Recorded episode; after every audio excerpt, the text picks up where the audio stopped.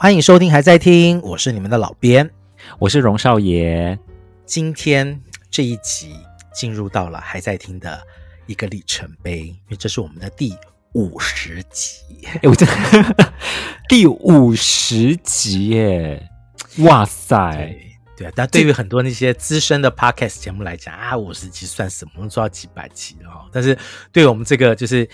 很明显以小众为诉求的 节目来讲，我们可以这个坚持到做第五十集，其实这个差不多是两年的时间了啊！就大家用这个这个这个数字去这个回推的话，大概我们平均大概一个月啊会出两集的，还在听这样。对对对对。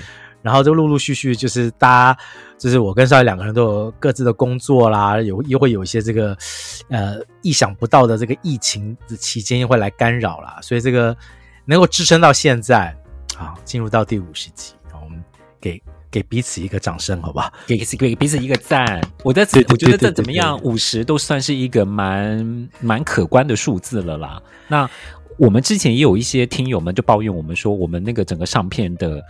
的频率不也不是很固定啊，有时候有上，有时候没有上。其实真的，大家体谅我们哈。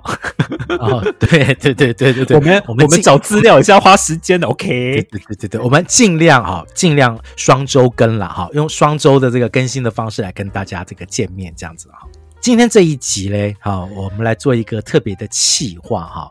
我们曾经介绍过这个音乐载体的改变，也曾经介绍过唱片行，嗯、对，之前我们接触音乐的这个场域哈。今天我们也是要来介绍一个接触音乐的场域。我前一段时间在这个台中歌剧院去看了一出舞台剧啊，叫做《我为你押韵情歌 Revival》啊，怎么样？怎么样？怎么样？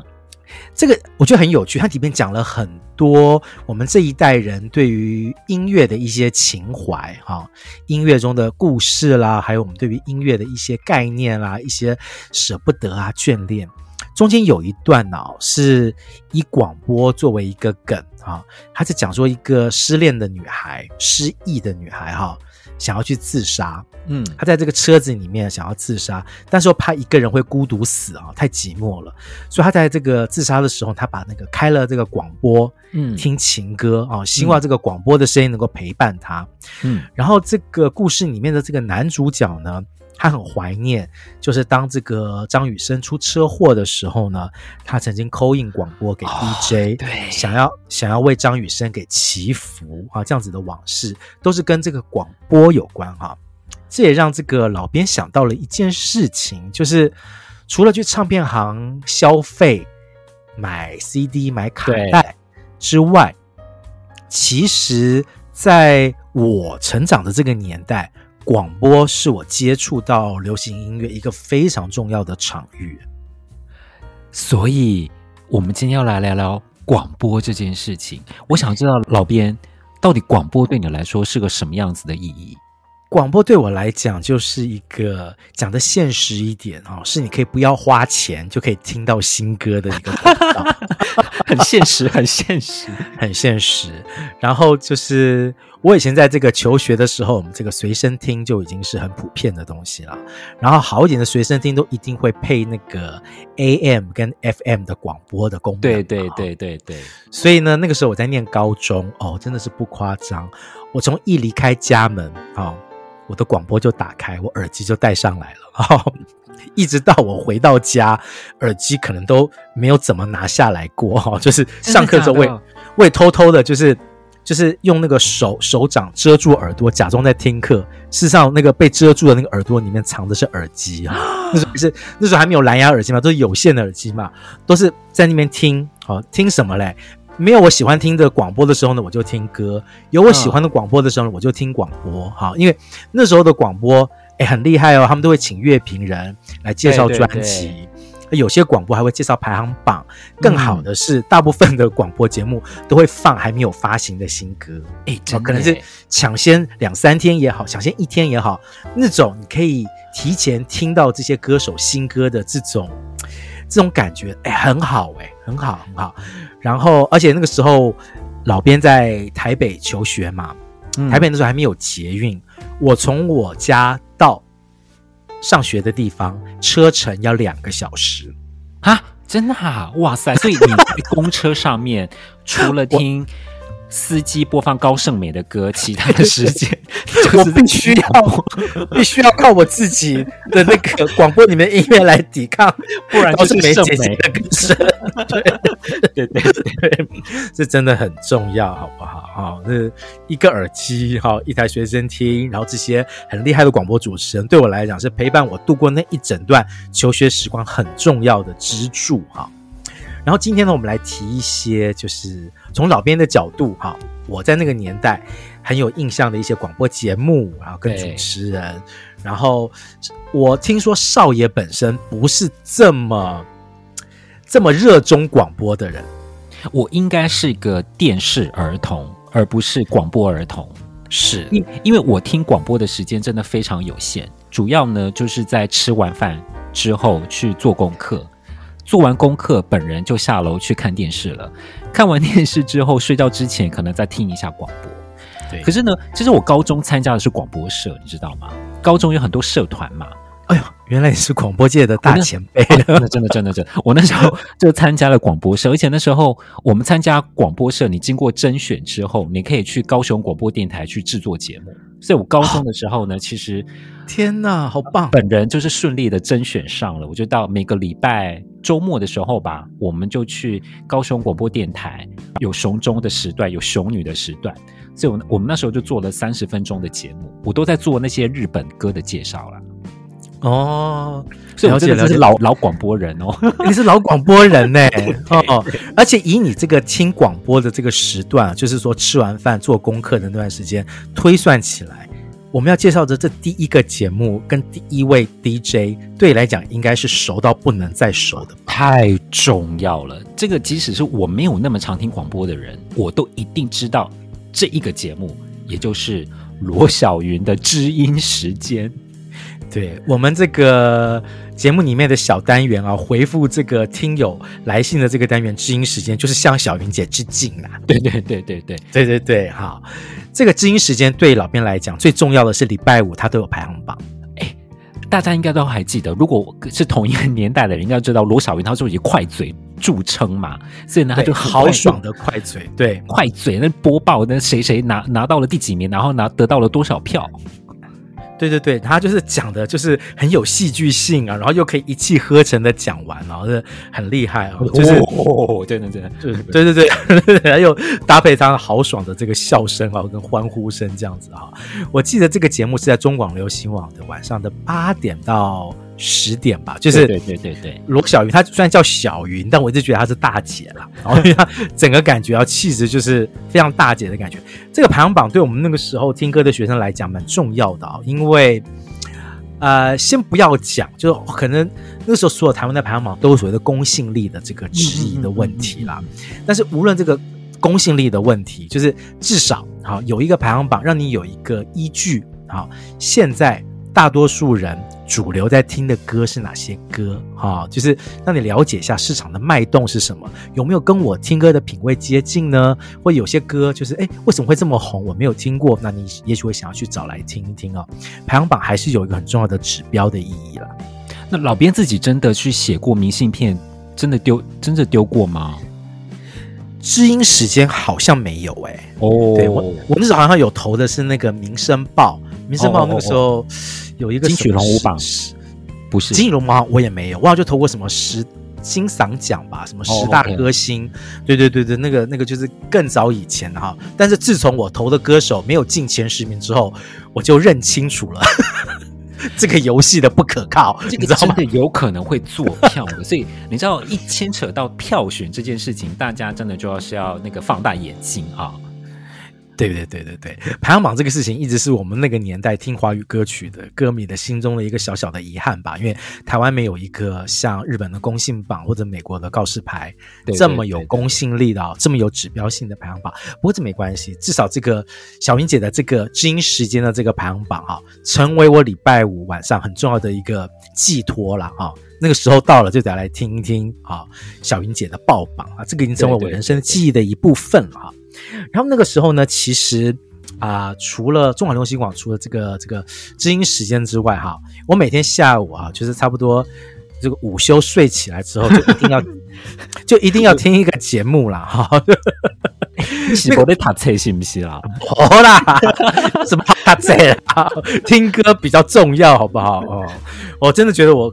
高中三年应该都没有怎么在在念书了，哎呀，主修华语音乐了哈，辅对对对对，就是旁听西洋音乐了，大概是这样的概念。那个时候开始有一些歌手跨界主持这个广播节目啊，我记得那个下午两点钟左右有这个郑怡，好知名民歌手，后来转型成流行天后的郑怡主持的《綺丽世界》哈。然后这个节目里面，这个郑怡自己本身是一个歌手，但是他每次在制作节目的时候，嗯、他很认真的会帮其他的歌手做他们的大事记。像我记得郑怡曾经做过一集介绍陈淑樺，他是从陈淑华的第一张专辑开始，一直介绍到陈淑华最新的专辑。哇，这么认真，非常认真，放每一张专辑的那个主打歌，然后介绍一下这张专辑的出版，然后销售成绩啊，或者这种市场的反应啊，我觉得哦。以歌手的身份为其他歌手做专题，我觉得这是很大气的一件事情哦。对对，加上那个正义姐姐的声音就是很明亮，跟她唱歌一样啊，所以听她节目就是很舒服、很开心啊。这个是我那时候对于另外一个中广流行网节目的这个印象啊。那相对于这个正义姐姐的明亮哈，罗小云姐姐的豪爽，那个时候我们还有一个深夜节目的主持人叫做李文源啊，讲到他的名，都市讲到。对，讲到他的节目的时候，不自觉的声音就会舒缓了起来，因为他就是那个年代声音很低沉的女文青代表啊。他到底这个节目到底是在干嘛？因为老，因为我你知道，我我很早睡，我是撑不到凌晨一点这个这个事情。我记得偶尔可能有几次真的听过午夜情深，我记得他就是在。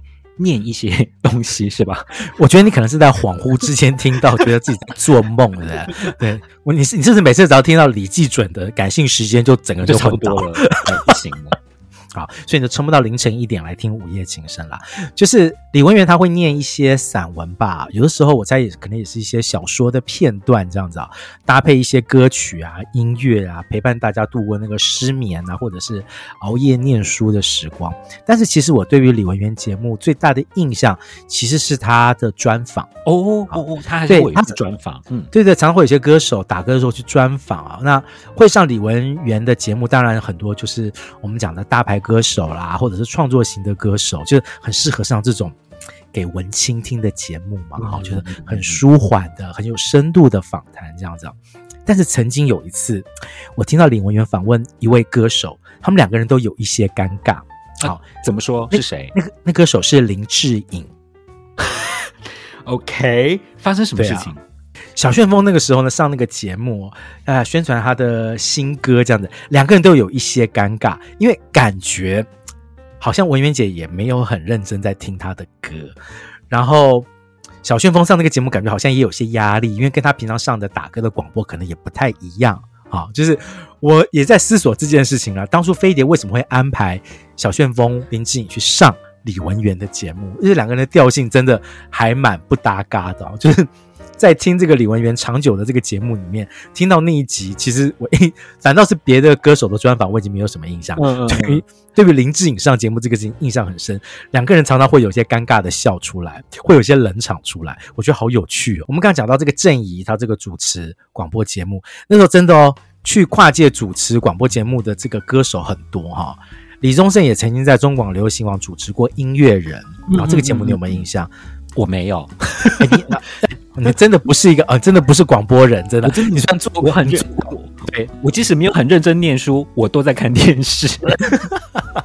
好，你是电视儿童啊哈，不像我是广播少年这样子哈。嗯，那李宗盛主持的这个中广的音乐人，他他就是一个以一个这个创作大师的身份，在点评很多的歌手跟当时候的出版品啊。那个对我来讲是一个很新的体验，因为你可以怎么讲？呃，第一手的听到。好，第呃，就是没有透过其他人的这个专访，直接听到李宗盛在解释他的创作理念，而去解释他听到别人的作品，他的想法是什么。其实我觉得这是件很大胆的事情，因为毕竟那个时候李宗盛是在滚石啊担任的是高层主管的这个，对对对，他所以当他去点评其他唱片公司的出版品的时候，要用什么样的立场？好，又要能够讲出他的想法，又不要去伤害到这个公司跟公司之间的感情。对对，对，我觉得这个蛮有趣的，而且在中间你可以听到很多属于创作人看听别人的作品的那个专业的解析。这个到现在对我来讲都是。这个听音乐的过程中啊，很难得的一个的的一个经验，就像听了一系列的讲座这样子啊。呃，除了华语歌曲之外，其实在广播中也接触到了很多西洋音乐。嗯嗯嗯嗯嗯，对，像另外一位歌手蔡琴曾经主持过一个日正当中啊，这个应该是在礼拜天的中午十二点到两点的节目啊。他在第一个小时啊，他会跟另外一个。这个西洋歌的很有名的这个 DJ 蒋国南先生会一起介绍一些西洋歌曲啊，我很多对于西洋歌曲的这个概念，尤其是一些呃比较老，就是不是在当代。在我在听歌的那个年代走红的西洋的流行经典作品，都是从蒋国南先生的介绍，我才了解到这个歌手，听到这些歌。所以他们介绍的是属于像是比较经典的歌曲，而不是西洋的新歌吗？对，像那个那个年代，我在听西洋歌的那个年代，一定就是 Madonna、嗯、呃，George Michael、Michael Jackson、嗯、Whitney Houston，对不对？嗯、这些歌手。但是蒋国南先生介绍歌呢，可能是更上一代的歌啊，可能是 Olivia Newton-John。啊，可能是 John Denver 啊，都是这些上一代的歌曲。那这些歌曲是你平常在一般的电台还不容易听到，而且就算听到，你可能也不知道是谁唱的啊。然后透过蒋国南先生的介绍，算是我那个时候去听这个西洋经典的一个很重要的一个管道啊。当然，这个蔡琴这个姐姐主持的这个日程当中，更精华的是她第二个小时，她会去做专访哦。他常常会专访一些很厉害的人哦，例如说他专访过这个胡啊胡因梦啊，模糊年的哦，他专访的不是音乐人，而是可能是各行各业的，对哦，对演员啊，音乐人都有这样子啊。他呃专访过胡因梦，然后跟胡因梦去谈星座，那个是台湾很早期在广播节目里面谈星座的一个的一个起源哦，后来。透过这个节目，很多台湾人才开始对星座有兴趣，才会越来越多人在广播里面讨论星座这一件事情。哦，原来他才是初代的唐綺阳啊！是是是是是是是，英梦姐跟那个跟蔡姐哈，那个时候带带领了一股啊听星座、了解星座的风潮。像他会去跟那个崔台金啊，崔台金姐姐去聊女人，好。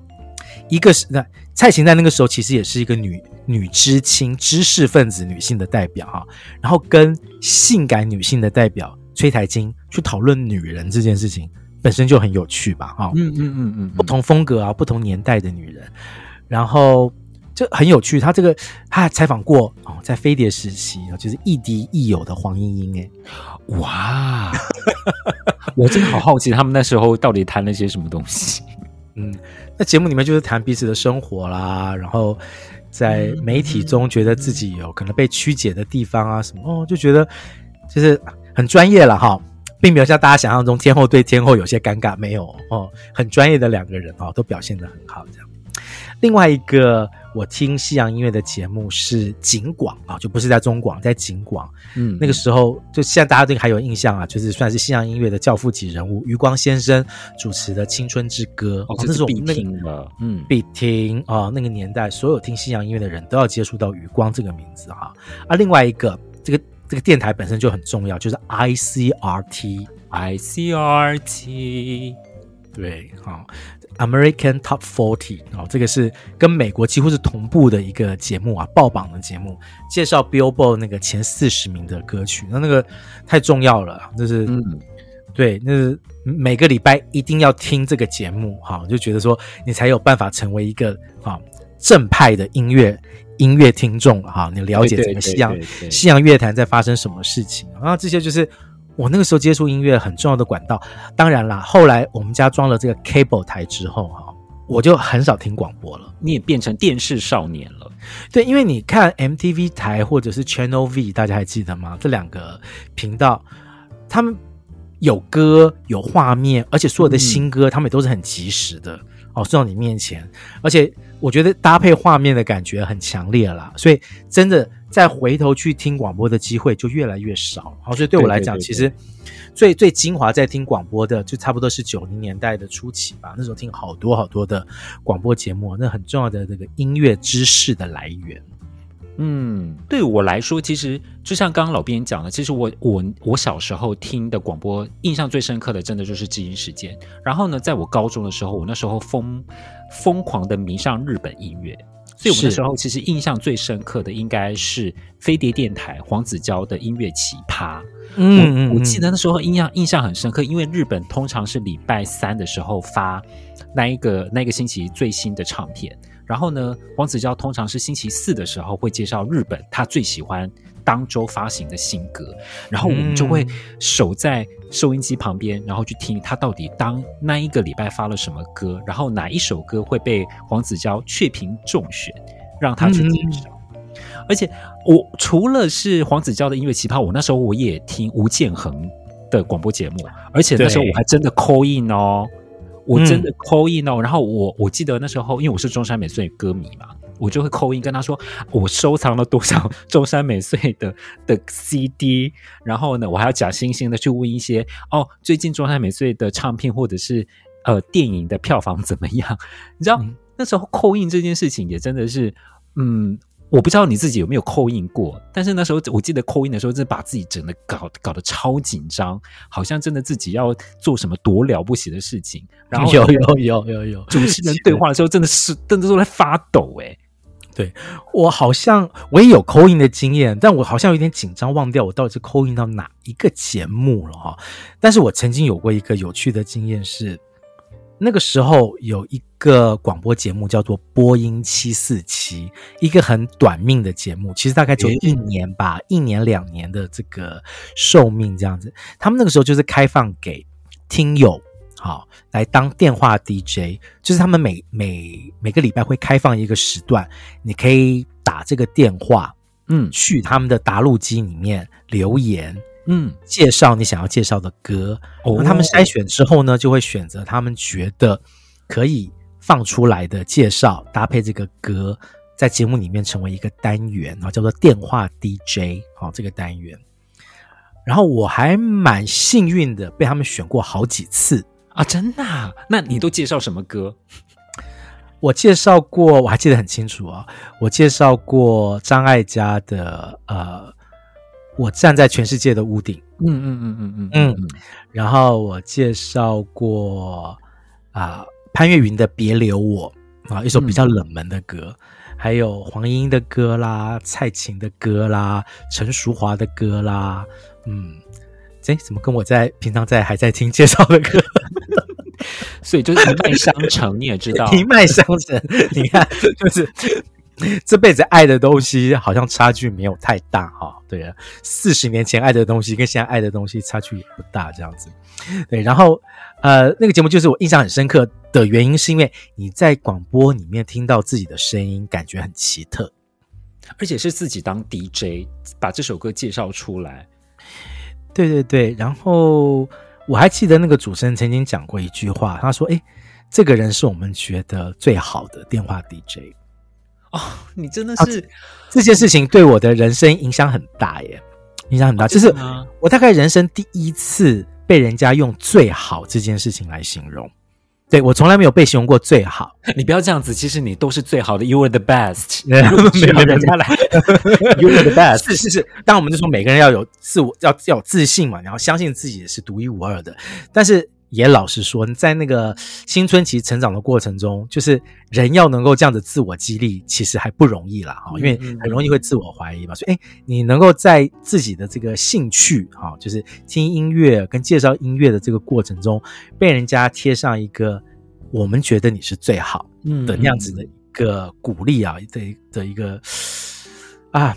这个现在想起来都觉得还是很开心啊！就是曾经在这个节目里面被鼓励过这样子啊。那也许这个也是现在老编还有这个脸皮呵呵 敢做，还在听这个节目的一个很重要的一个的一个从过去到现在的一个支撑哈。这样还蛮有趣的。嗯，对了，你现在想，其实我们现在做 podcast 有点像就是一个新时代的一种广播啦。对啊，所以再怎么样，我们现在做的事情其实都是有点。向之前、以前，或是其实现在还是现存的，就是传统的广播来做一个致敬。那其实我们只是用了另外一种形式来达到广播的目的。对，只是我们的广播里面不会有广告。但是啊，我记得以前的广播广告对我来说，我每次听我都觉得非常非常有趣，你不觉得吗？对，因为他要用声音来讲故事，要用声音来表达情绪，所以有画面哦，没有画面，你要全部靠自己的想象跟声音的表情哦。对，而且那个时候呢，我最爱听的广告呢，就是唱片的广告，没有错。然后呢，我觉得在广播里面的广告真的是特别的有趣。我们先来听第一段广播广告。十四个月的等待，一首歌是不够的。童安格继《花瓣雨》之后，第二首抒情佳作《爱情终究是一场难圆的梦》，宝丽金唱片全世界同时发行。爱情终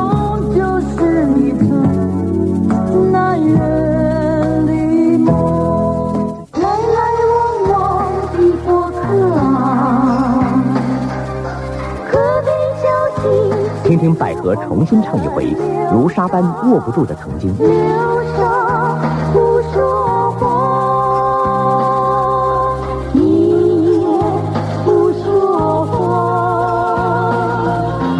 金鼎奖最佳演唱，大小百合重唱专辑《流沙》，华星唱片年底压轴巨献。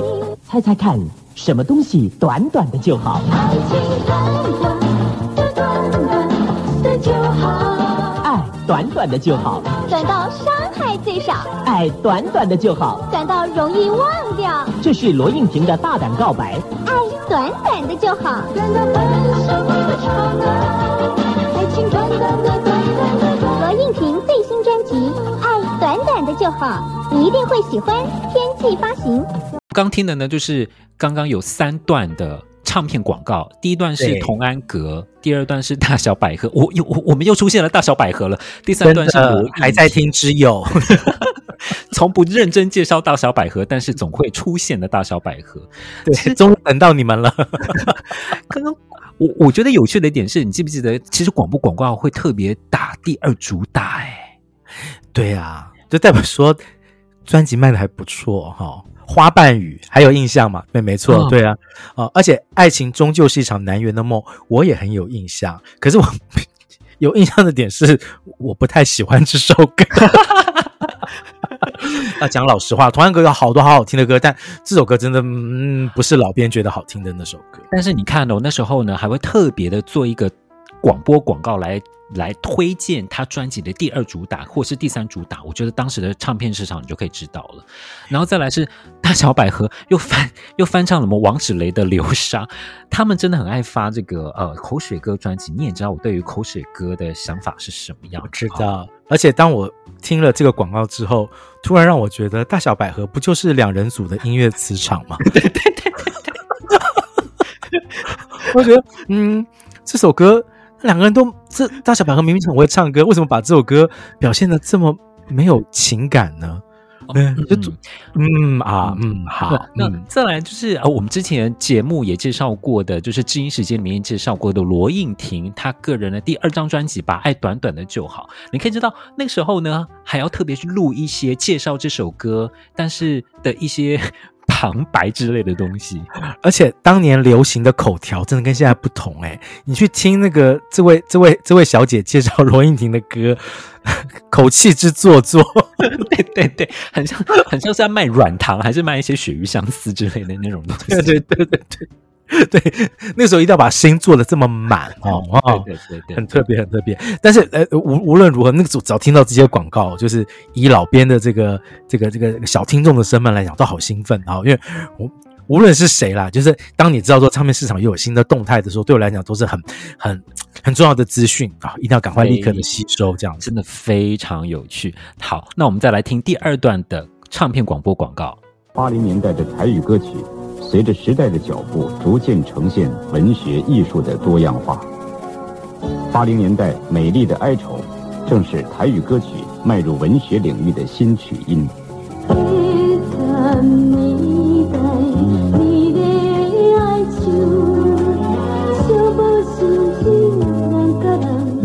八零年代美丽的哀愁，张清芳主唱，点将唱片真心推荐。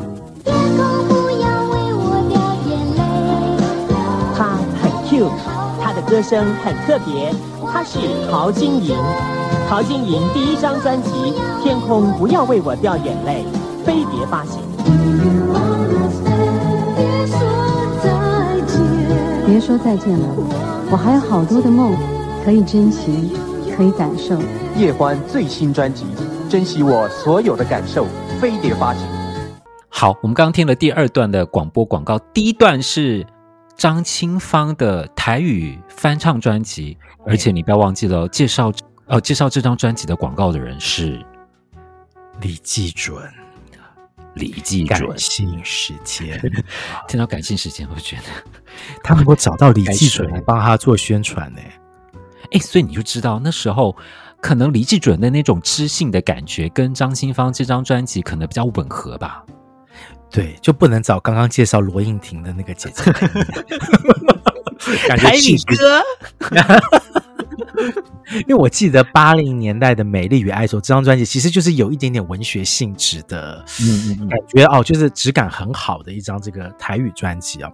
所以找李济准来讲，我觉得真的就气质差很多。哎，你知道那些唱片公司真的为了唱片广告，也真的是要找对人，特别来拍。我真的也是觉得很用心。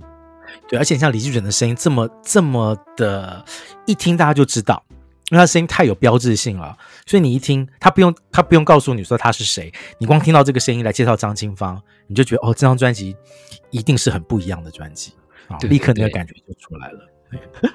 第二张是陶晶莹的个人第一张专辑《天空不要为我掉眼泪》，然后对，很 Q 哦，很 Q，他的声音很 Q。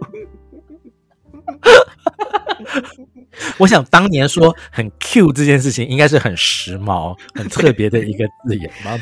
现在如果我我跟任何一个人讲说，我觉得你好 cute，嗯，可能都会被白眼吧。那我现在听起来真的觉得好有趣哦。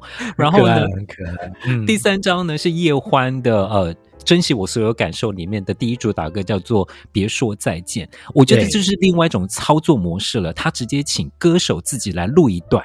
有点像是文案之类的东西。对，叶欢自己的声音来介绍这张专辑，这也是很特别。像刚李济转来介绍啊，找一个声优哈来介绍，像陶晶莹的《天空不要为我掉眼泪》啊，叶欢这个是本人出来现身说法哦，很特别，很也真的是很用心，而且他特别帮他写一段，就是介绍他的新歌的感觉哦。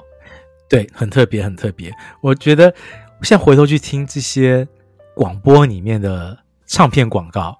哦，带回来好多的回忆哦。有些东西现在听起来觉得有点好笑，但是那个可爱的感觉，我觉得还是在啦。嗯，就是说那是属于那个时代的标志啊，那个时代才会使用的一些语气或者一些文字，嗯，好有趣。对对，对，对，听广告可以立刻回到那个年代，太棒了哦。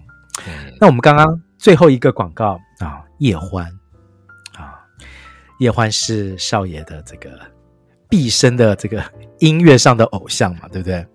对啦，所以呢，我们今天的知音时间其实跟叶欢有关。那我们先进我们这一集的知音时间，老边少爷来解答属于听友们的知音时间。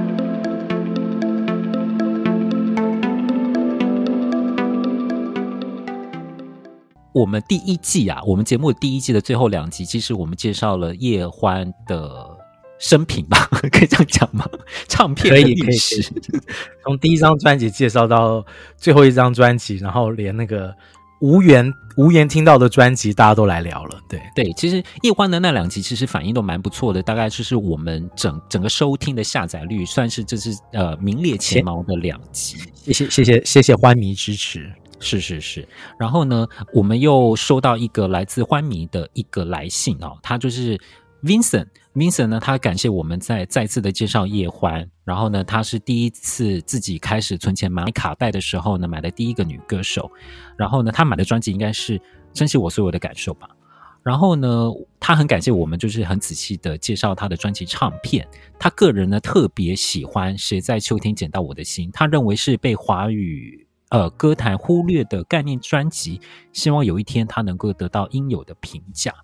嗯，我我当时有一个想法，其实针对秋天的概念专辑，其实不是只有这一张。好像其实有蛮多的女歌手也都做过秋天的概念专辑，比方说潘越云啊，是的，是的。我记得陈爱玲也做过一张秋天的故事，所以，嗯，也许我们可能可以做一次就是秋天的概念专辑的介绍啊，这也是蛮有趣的一个概念哈。对，就是其实我不知道，可能因为我自己就是是叶欢前面四张专辑的粉吧，哈，所以我不觉得。谁在秋天捡到我的心是被忽略的专辑，在我身边的朋友们，其实，在那个年代听歌，其实对这张专辑的印象都还蛮深的哈。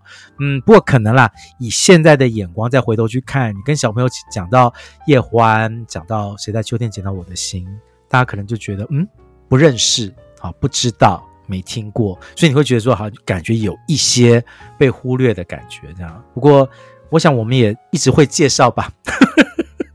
一直会介绍属于叶欢一些，就是大家，嗯、呃，像这张专辑我们介绍过几多深情几多愁嘛，对，介绍过标题曲《谁在秋天捡到我的心》。那就如果以少爷的这个立场，以铁粉的立场来讲，这张专辑你要再介绍一首歌，你想要推荐哪首歌给大家呢？我想要介绍的是一首由黄玉玲作曲的小品，嗯，叫做《被你遗忘的街》。冷冷的灯照着午夜的街昏黄的灯光照不亮我的眼，是谁占据心灵的空间，封闭了我的世界。被你遗忘的街，这首歌呢，我个人非常喜欢呢，尤其是叶欢他的。嗯，主歌，在他入歌的唱的那两句，他是低音，我觉得唱唱的非常非常好听。就是冷冷的灯照着午夜的街，昏黄的灯光照不亮我的眼。我觉得那两句真的是叶欢的低音 vocal 代表作。嗯，希望大家能够好好的去听这首歌曲。对。然后也谢谢这个听友们的来信，告诉我你们对我们曾经介绍过的歌手的感觉。然后也很开心，大家留言告诉我们，就是你们最喜欢的专辑跟歌，我们也会试着在知音时间里面会会给大家来介绍，在这些专辑里面我们所喜欢的作品。对，然后我们这一集其实重温了一些大家哦，我跟老编我们。年少的时候听的一些广播的节目，所以如果呢，你们对于之前的以前的广播节目，你们有什么样子的感情，也都欢迎跟我们一起分享。嗯，也谢谢大家支持了五十集的还在听，希望我们可以一起继续做下去，陪大家一起还在听一些好听的华语好歌。嗯，期待我们的下一集喽，拜拜，拜拜。